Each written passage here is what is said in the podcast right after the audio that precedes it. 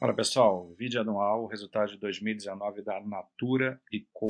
Natura é uma empresa aí, acho que todo mundo conhece, né, do setor de cosméticos, beleza, cuidados com o corpo, higiene pessoal, etc. E é uma empresa que nos últimos anos se reestruturou, mudou muito, não o seu DNA, mas o seu perfil, né, passou a ser uma empresa cada vez mais é, multinacional, mais globalizada, por grandes aquisições que ela fez nos últimos anos e culminando agora, finalizando no início desse ano de 2020, uma, um grande marco, né, a aquisição ou incorporação da Avon, que torna essa a empresa Natura Holding, né, a quarta maior empresa do segmento no mundo. Então, a empresa realmente mudou muito, se estruturou muito.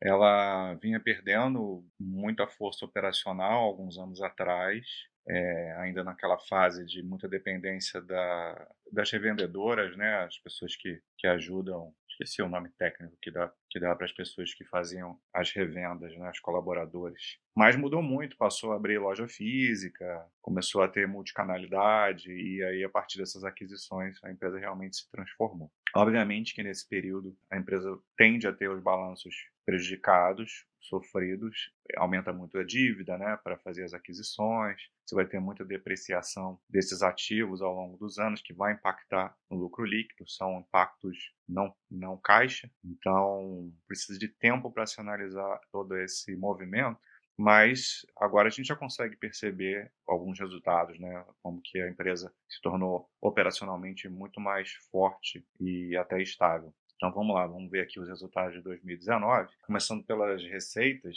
veio muito bem, com crescimento anual de 7,8%, 14 bilhões aqui, mais de quase 14,5 de receita. E aqui a gente vê a distribuição das três é, frentes né, da, da holding em 2019, uma vez que a Avon, como ela entrou só agora no início de 2020, então a gente vai passar a ver os resultados consolidados da Avon no balanço de 2020 só. Mas cresceu em todos os, os segmentos aqui, a gente vê a maior parte da receita vindo da Natura, que é esse laranja aqui. Em 2019, dentro do Brasil, na Natura Brasil cresceu 4% e Latam cresceu 13,5%, 23,9% se for em moeda constante. The Body Shop é, também teve um crescimento em 2019 é, de 6,3% e a Aesop, ou é a Aesop, sinceramente eu não sei como se pronuncia essa empresa aqui, o nome certo, mas cresceu 22,5%. Então, bons resultados aí é, relacionados a, a todas as empresas do segmento dela em relação à receita. Vamos ver o EBITDA aqui. Aqui a gente vai analisar primeiro o EBITDA ajustado,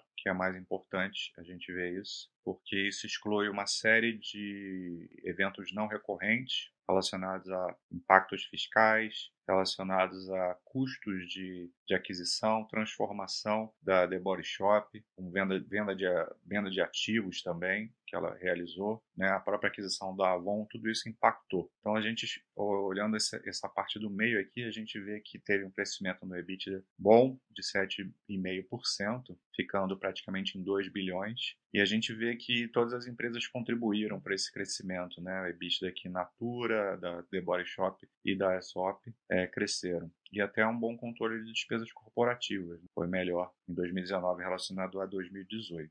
Se a gente é, colocar todos esses impactos não recorrentes que eu falei dentro do jogo, né, que seria o resultado oficial, aí teria é, extraoficial, né, porque aqui ainda exclui o IFRS 16, que também impacta de forma não contábil o EBIT. E a gente teria aí 1.9 bi, é, muito diferente também, não considerando, obviamente, a grandeza desse resultado. Né? E uma margem EBITDA ajustada, ficou em 13,8%, que foi a mesma relacionada, sem mudanças em relação a 2018.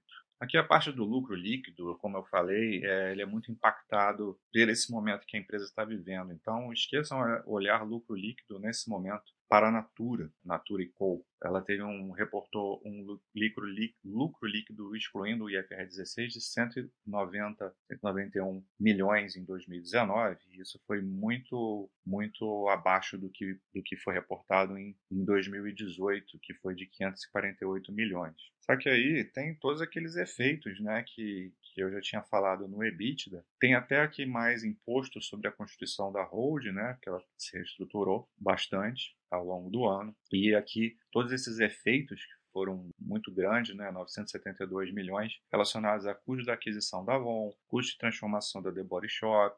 Então, são, são todas co coisas momentâneas que estão sendo feitas para que a empresa passe a ser uma empresa mais forte, né, que traga resultados melhores é, no futuro. Então, são gastos altos, mas que projetam para ela uma potencial de geração operacional, geração de caixa muito maior. Tanto é que a gente vê aqui no lucro operacional ajustado, né, um crescimento de 5,7%. Então, olhar isso com, com esse olhar, olhar com esse olhar é ótimo, né, mas olhar com esses com essas notas, né, que números são apenas números é, obviamente a gente tem que analisar pelos números, mas a gente tem que sempre entender o contexto por trás dos números. Aqui a gente vê ó, o fluxo de caixa livre, teve uma queda de 15%, ficando em praticamente 400 milhões, mas aqui, mais uma vez, impacta, impactos da aquisição da Avon. Se você for olhar o fluxo de caixa operacional, praticamente um bilhão, aí, uma força de geração de caixa absurda que essa empresa vem tendo né, em 2019, já vinha tendo em 2018 também, mas continuando mais ou menos nessa linha. E uma coisa importante que ela tem buscado de, desde que ela começou a fazer essas grandes aquisições, né, foram sucessivas aquisições desde 2017, essa, é, essas três é,